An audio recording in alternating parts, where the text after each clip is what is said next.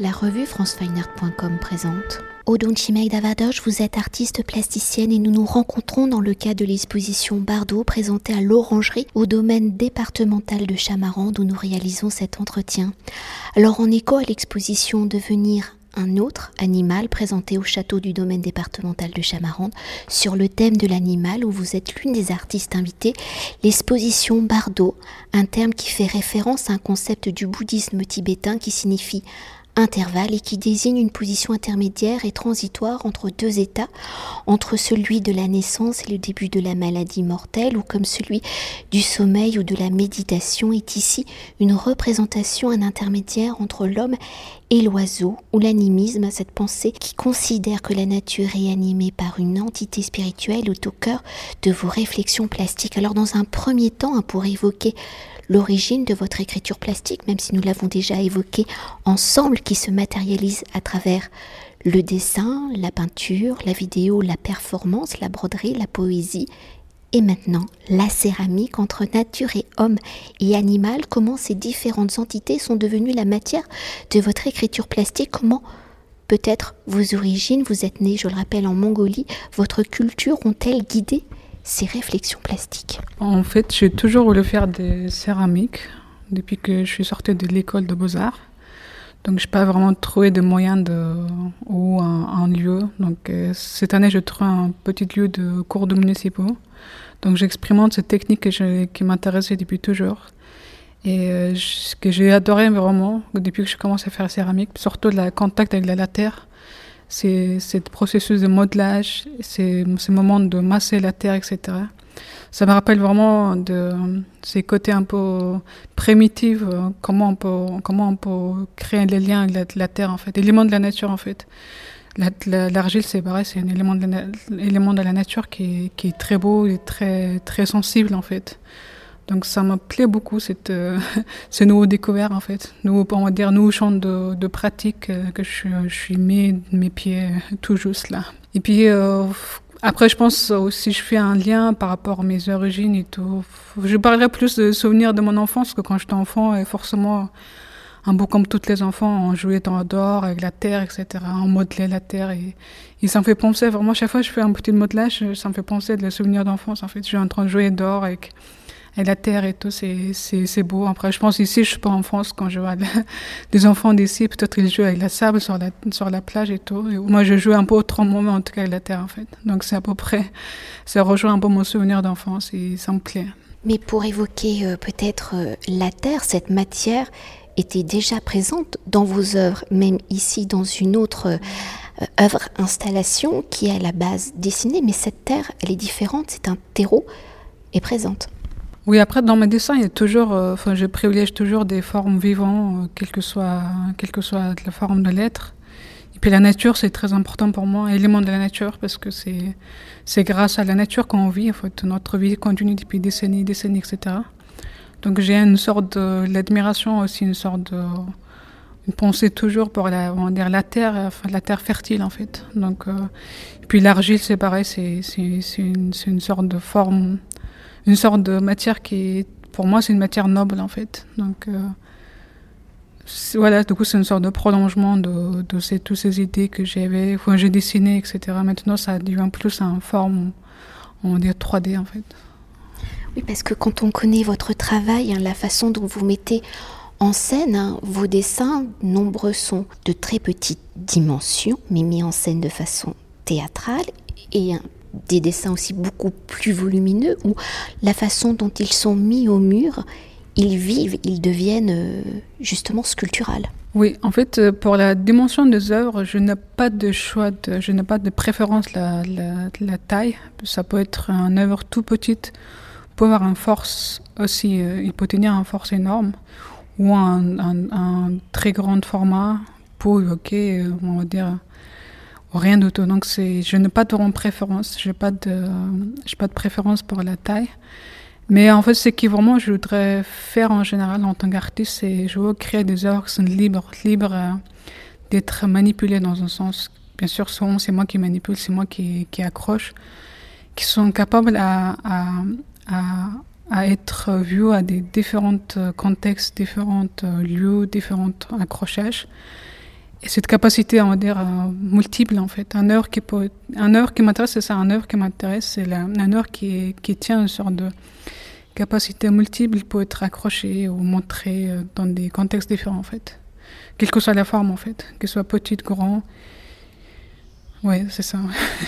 pour continuer de rentrer au cœur de votre univers plastique, poétique et du concept spirituel du bardo, comment L'homme et l'oiseau, mais ici aussi euh, le papillon, sont-ils devenus les acteurs de cette position intermédiaire et transitoire? L'oiseau est-il au cœur de votre culture? Tout à l'heure, pendant la présentation avec mes collègues journalistes, vous évoquiez que si vous étiez un animal, vous aimeriez peut-être être un oiseau, justement. Et ici, dans vos œuvres, dans cette transition, quelle est la force qui prend le pas, le dessus sur l'autre, entre force et harmonie? Comment cela apparaît-il dans vos œuvres? Oui, par exemple, pour la, série des papillons qui s'appelle Hera, qui, sont, qui sont le corps euh, papillon et le visage humain, en fait, une, sorte sorte d'animal hybride, qui sont très colorés. Et à travers, je sais, on peut évoquer la fragilité, la force et la beauté de l'homme et aussi de la papillon, en fait, qui sont, qui sont tous les deux peut être assez fragiles l'une à l'autre. Et euh, j'aime bien, j'aime bien cette, euh, cet insecte qui, sont, pareil, qui, qui s'envole un peu comme un oiseau, qui symbolise aussi la liberté pour moi.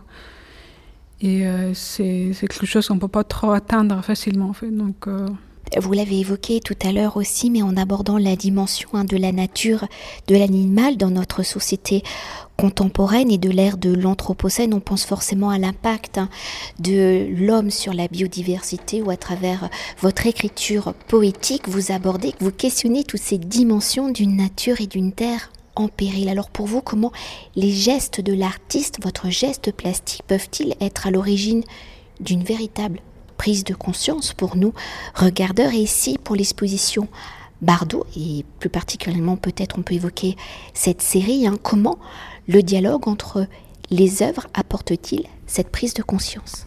Oui, comme, comme depuis toujours, je suis toujours intéressée par des, par des formes vivantes, quelle que soit leur, leur forme. Donc euh, en faisant des recherches, et puis en tant que citoyen, en tant qu'artiste, je, je, suis toujours intéressée aussi à la fois un peu inquiet sur la question d'écologie, sur les écosystèmes qui sont fragilisés les dernières années de plus en plus. Et moi, je me suis dit, peut-être en tant qu'artiste, je peux toujours avoir une petite parole sur cette, euh, sur cette question.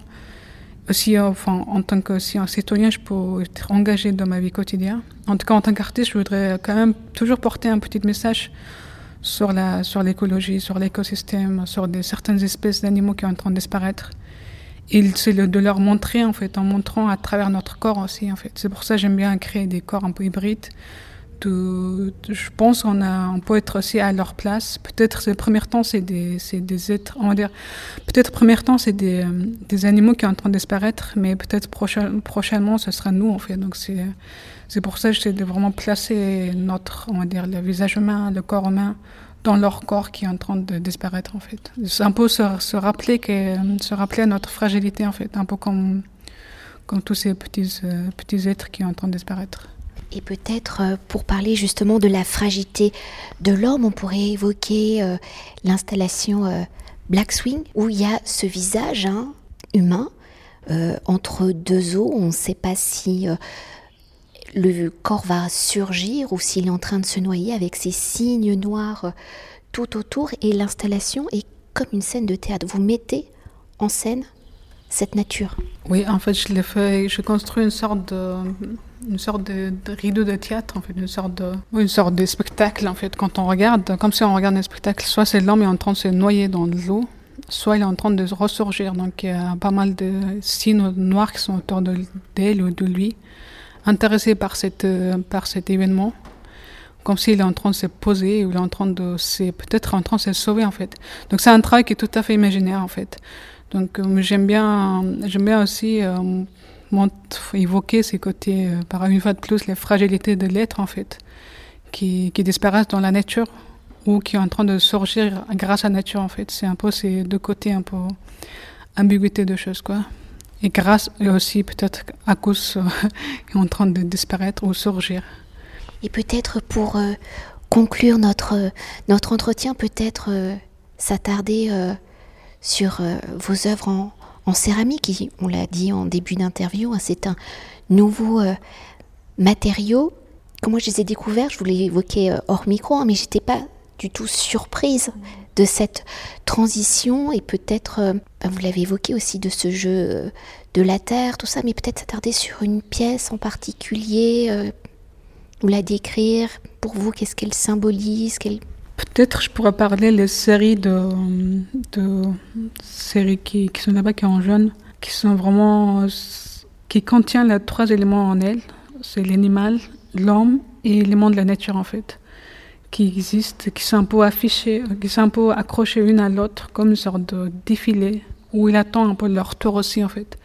C'est pour ça que j'aime bien accrocher vraiment un par un, une après l'autre, etc. Un peu ligne droite.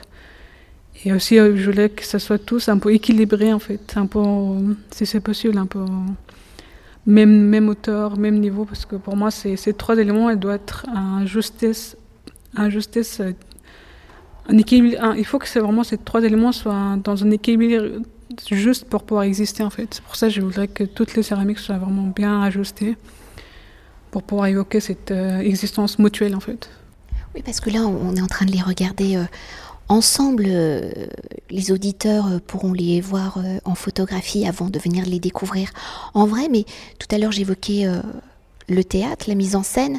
Elles sont aussi montrées de façon un peu théâtrales. Elles sont sur un podium, d'autres sont accrochées au mur. On sent bien que, enfin, elles sont unifiées, mais en même temps, chaque typologie raconte une, histoire différente et font référence, moi, je trouve personnellement, à des séries de, de dessins aussi. Oui, c'est en fait, la façon dont j'ai accroché, c'est une sorte de une sorte d'installation en fait. Chaque, euh, chaque euh, groupe de céramique peut raconter son histoire indépendamment ou aussi ils peuvent raconter leur histoire tout en ensemble en fait. Et quand je regarde maintenant, ça me fait un peu penser à une espèce de petite tribu en fait, qui sont là, euh, bien alignés, prêts à être en combat en fait. Et chacun, voilà, ça. Du coup, chacun il porte son propre histoire et ils sont prêts à raconter son propre histoire. Maintenant, je vois ça à partir, d'ici, là, en fait, une vraiment petite tribu qui sont bien alignés, prêtes à, se confronter, je sais pas quoi, mais oui. Merci beaucoup. Merci à vous. Cet entretien a été réalisé par franceweiner.com.